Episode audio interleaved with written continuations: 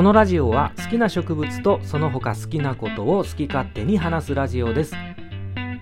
毎回植物の話とオーディオドラマそしておすすめの映画や本などの話をしていく3部構成でお届けしております。皆さんこんにちはパリーパリーです。聞くボタに第41回目となります。今回は前半で植物イベントの魅力について後半は映画「僕のワンダフルライフ」をご紹介していきます。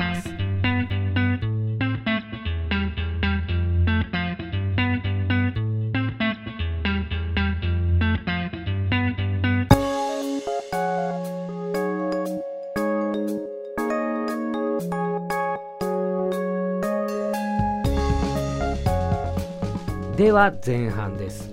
今回は植物イベントの魅力についてお話ししていきます。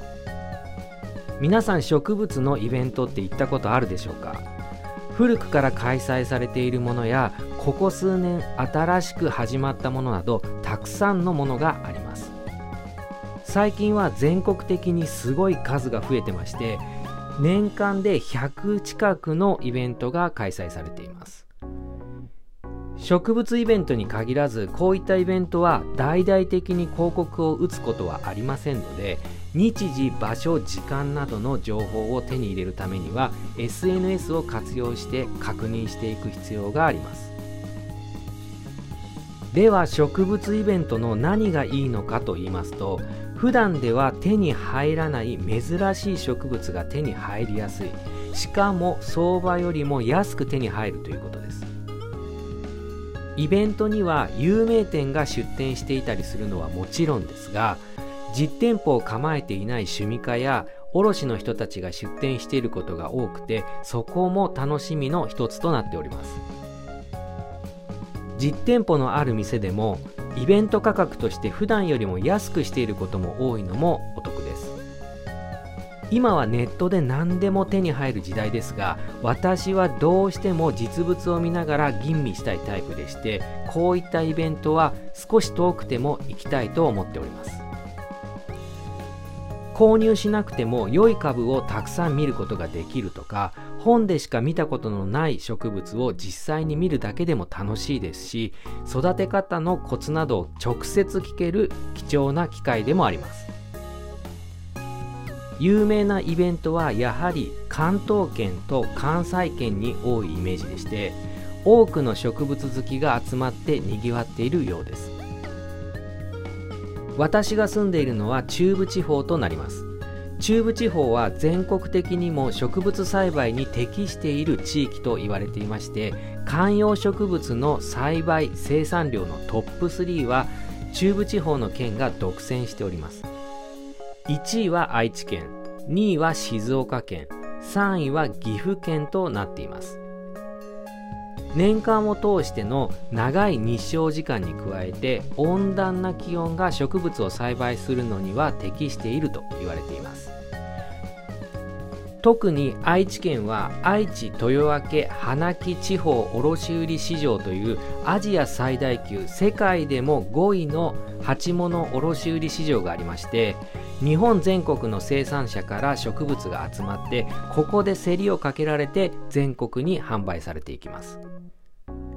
つまりどういうことかと言いますと中部地方は生産者が多くてさらに運送費などのコストも少ないので植物の価格が安く全国的にも穴場ということです。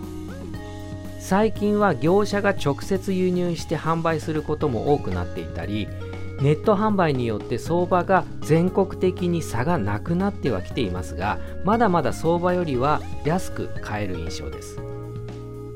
植物イベントになりますとさらにびっくりするような価格で買えることがあるので掘り出し物を探す感じで楽しいです。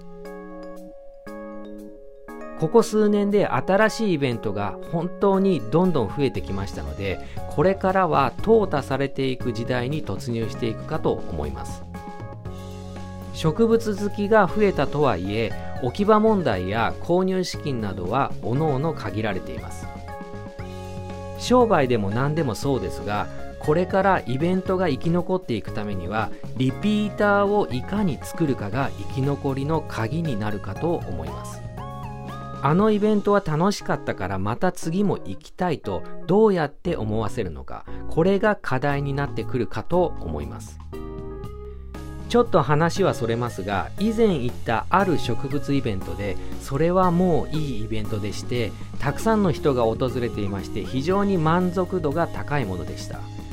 そのイベントは初開催でちょっとアクセスの悪い場所でしたので臨時駐車場も作ってまして小規模のイベントにもかかわらず趣味家の人たちの出店も多くて次回も必ず行こうと思っていたのですが1回限りの開催で終了してしまいました。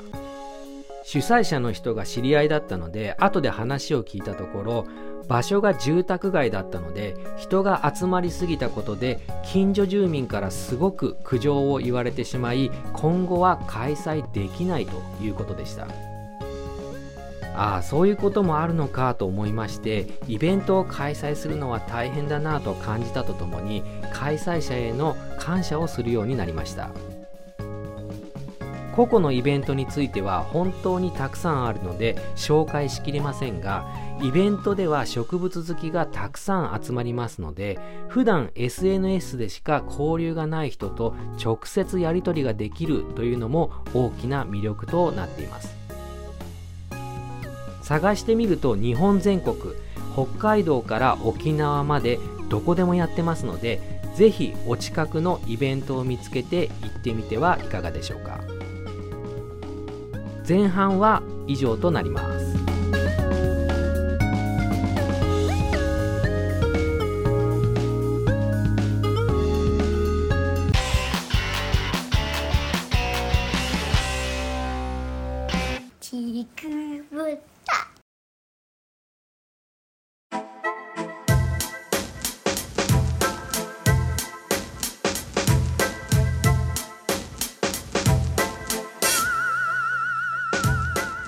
俺は犬。名前は忘れた。もともとは人間に飼われていたが旅行先で飼い主とはぐれてしまって早1年。俺はチワワという種類らしいがそんなことはどうでもいいんだぜ。今ではこの町で気ままな生活を送っている。そろそろ腹が減ってきたな。人間なんてちょろいもんだぜ。ちょっと可愛くするだけですぐ食べ物を差し出す。いいか見てろ。ああアホ面の人間どもが来たわ。まずは尻尾をフリフリ。俺フリフリフリ。愚かな人間どもよ。ひれ伏せ。あれやだかわいいワンちゃん。ねえルーカス見て。尻尾振ってかわいい。あ野良犬か？よし注目は集めた。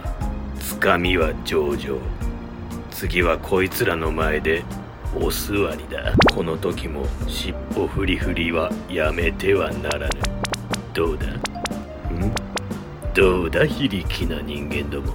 さあ食い物を差し出せ。あら賢い子お座りしてるわ。この子チワワね。あなたどこから来たの？かわいい。かわいい。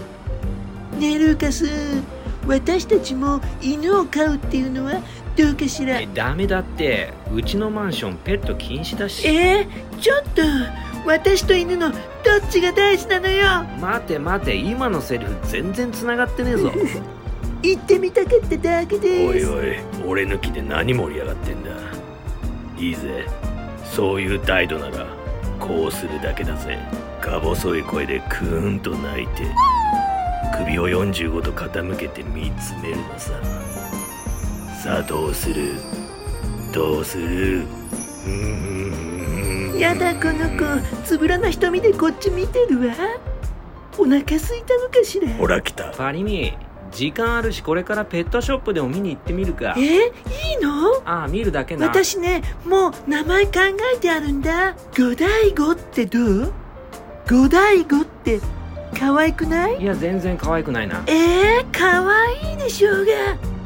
じゃあルーカスはなんて名前がいいので？まあ犬だったらポチでいいんじゃね？ポチって？お主ポチって犬？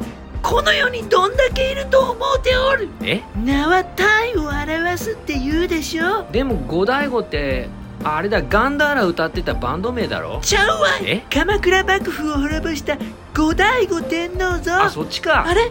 あれ？え？でも後醍醐天皇はその後足利尊氏に裏切られて朝廷は真っ二つに分裂。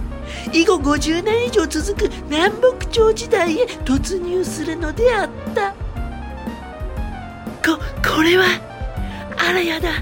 二人が別れる不吉な暗示。待って待って。落ち着くのよパリミ。落ち着くのいい？五醍醐を英語読みしてみるの。五醍醐五大五五は行く。つまり生きる。大は死ぬ。そして生きるで五。五大五。輪廻転生。七転び八起き。何度でも蘇る不死鳥。そうよ。私は生きる。私は生きる。ああれ？ルーカスがいない。ルーカスはどこ？おいパリミ先行ってるぞ。あいつの間に？ちょちょっと待っておくんなまし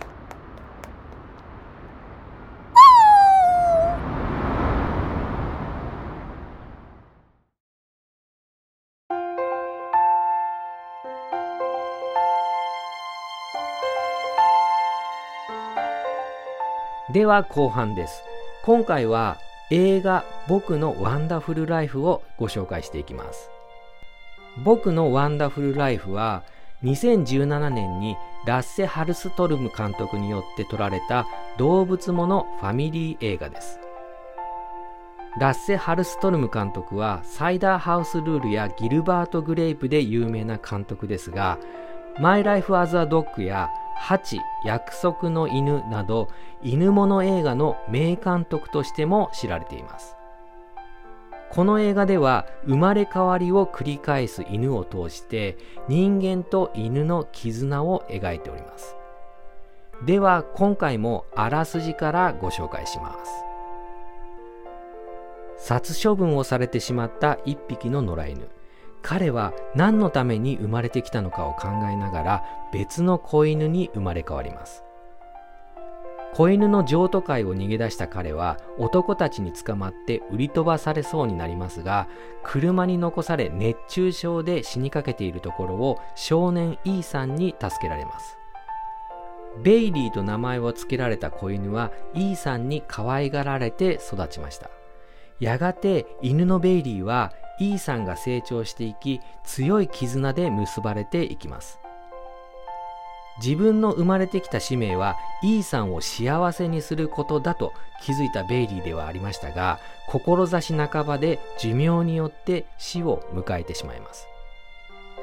再び生まれ変わったベイリーは今度は警察犬として生きていくことになりました。ああだこうだして何度も何度も生まれ変わりを繰り返すベイリーは果たして自分の使命を果たすことはできるのかというのが大まかなあらすじとなっています。常に犬視点で語られる物語で犬のベイリーの声はアナ雪のオラフの声をやっていたジョシュ・ギャット。吹き替え版では名探偵コナンで玄太くんの声優高木渉が担当しております。何度生まれ変わってもあなたに会いたい。そんな犬の話、私は泣きました。物語はベイリーが計5回の生まれ変わりを繰り返す約50年が描かれます。時には性別が変わって生まれ変わったり、警察犬になったり、小型犬になったり、愛されて幸せな生涯だったり、不幸な生涯だったり。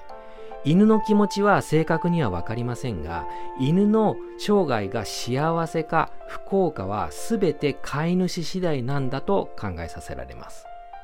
好きだから可愛いから癒されるからだけで飼うのではなくしっかり犬としてしつけをして社会性を身につけさせて家族の中人間社会の中で生きていけるように愛情深く育てていかなければならないという飼い主の責任についても深く考えさせられます。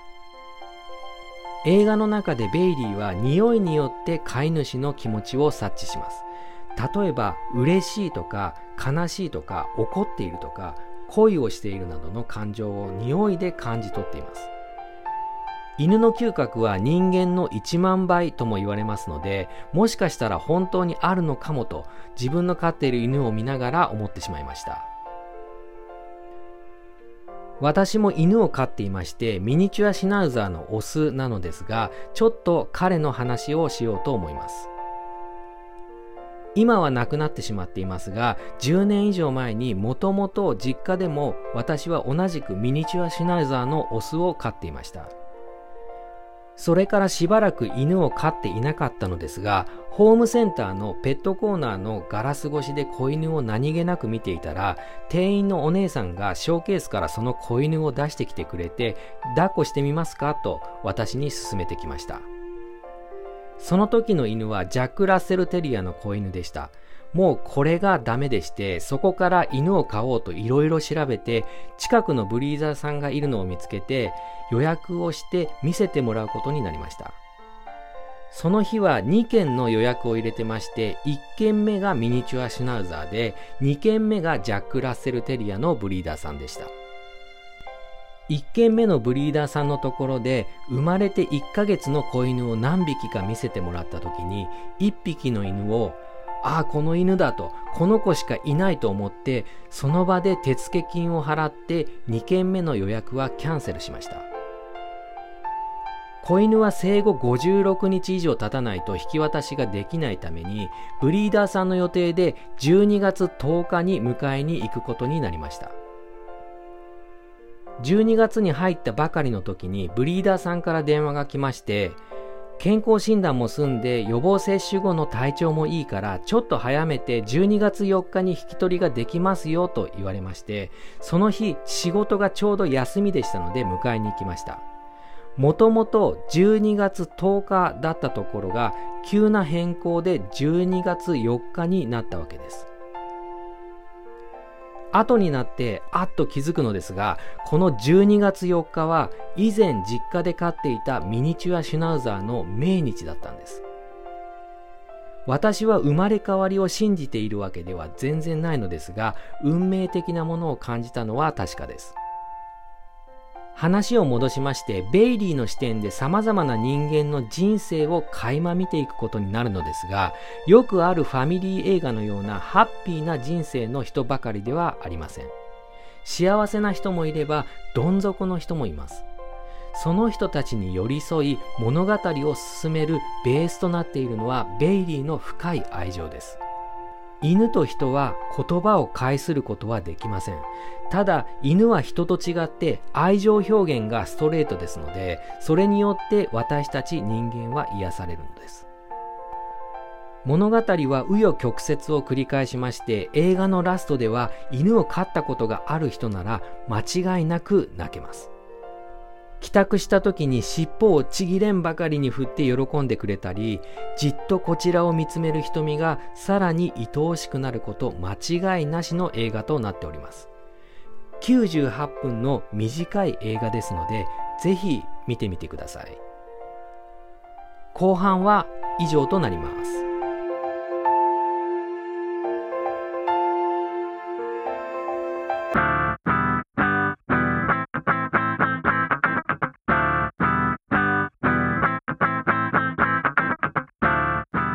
はい、そろそろエンディングのお時間となっております。今回もメッセージをたくさんいただいておりますので読ませていただきます。まずは、まるさんから DM でいただきました。パリーパリー氏、現在、Spotify でシャープ36を聞きながら書いています。あと4回で昨日の最新号に追いついてしまうという切迫感を感じて楽しませていただいております。さて、シャープ10くらいから思っていたことで質問なのですが、パリーパリー氏は映画を見たり小説を手に取る時の選択基準は何かありますか？小生も趣味でジョギングをするので走っている時はもっぱらオーディブルで物語を聞きながら2兎を追いつつ2兎を得ています。最近はパリーパリー氏がお話しされているものをオーディブルで探して聞いておりとても助かっております。おっと手がおろそかになりシャープ37に入ってしまいました。これからも楽しみにしています。頑張ってください。ということです。ありがとうございます。映画や小説の選択基準ということですが映画についてはいわゆるサブスクに何種類か入ってましてそこのトップに出てくるおすすめを見るのが多いです。本当は映画館に行きたいのですが今年は数えるぐらいしか行けていません。本に関しては本当に手当たり次第といいますか家の近くに大きな本屋がありまして週1ぐらいで吸い寄せられるみたいに入っていくのですがまずは新しく出た新刊をチェックしてその後ランキングコーナーをチラ見。文庫本コーナーで物色ってやってるとあら不思議。手には何冊かの本を抱えている状態なのでそのままレジへという感じです。小説もドキュメンタリーもビジネス本もいろいろ読みますので中には面白くなかったものもたくさんあります。面白くなかったというのは語弊があります。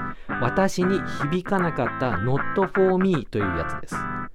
なので読んだ本を全て紹介しているわけではなくて記憶の闇に葬っている本たちもたくさんあります。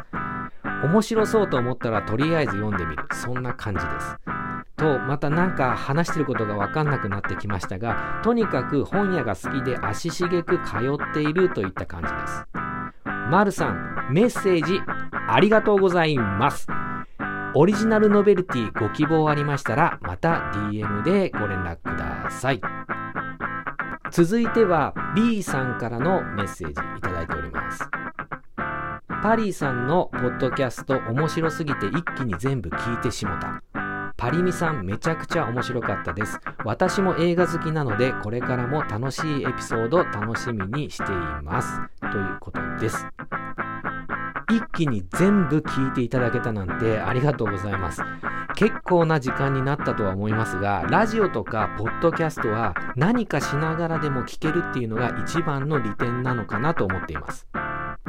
通勤時間でも洗濯物干しながらでも運転しながらでもずっと流しておけるのは他にないメディアだと思っています。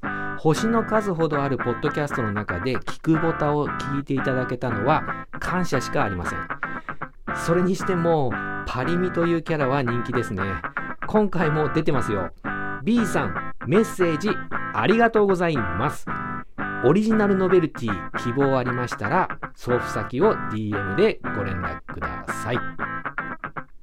続きましてはタカさんからです。おはようパリさん。この間のポッドキャスト面白かったです。正直毎回植物パートしか聞いてなかったんですけどドラマが面白かったのでもう一度バックナンバーを聞きたいと思います。ということでいただきました。この番組は途中から全然違う話題になっていくので人によっては途中で聞かなくなるのはまあしょうがないかなって諦めていたことなんですがタカさんは面白いと思って聞き直してくれるっていうことですからもう涙が出そうです。そういえば以前タカさんは犬が飼いたいってリプをしてくれたと思うのですがその後どうなったのかなって今思い出しました。進展があればまた教えてください。タカさんメッセージありがとうございます。オリジナルノベルティ希望ありましたらご連絡ください。最後は磯田さんからです。やっぱりマンドラゴラ最高です。冬は全部屋内に入れるしかなくてその屋内が暖かい北海道は多肉植物を育てるのに適しているのかも。大きくなる種を育てるにはかなりの覚悟が必要ですがということでいただきました。磯田さんは珍しく新キャラを推していただいております。キャサリン・ボタ・ジョーンズというキャラは第37回で初登場しました。裏話的な話をするとあの回のドラマパートは実はあまり時間がなくて急ぎで出したものでしてボツスレスレの回だったんです。多分1回限りのキャラだなと思って考えていたところ磯田さんから面白かったと感想をいただいて急遽再登場となったキャラとなっております。こういうことってあるんだなとちょっと愛着が湧いてきたキャラとなりました。北海道の冬は多肉植物は確かに全部入れないとダメかもしれませんね。北海道って家が広いですし屋内は暖かいので LED さえ揃えてしまえば確かにいいかもです。私は学生の頃に北海道に住んでまして北海道の建物って大体二重玄関になってますよね。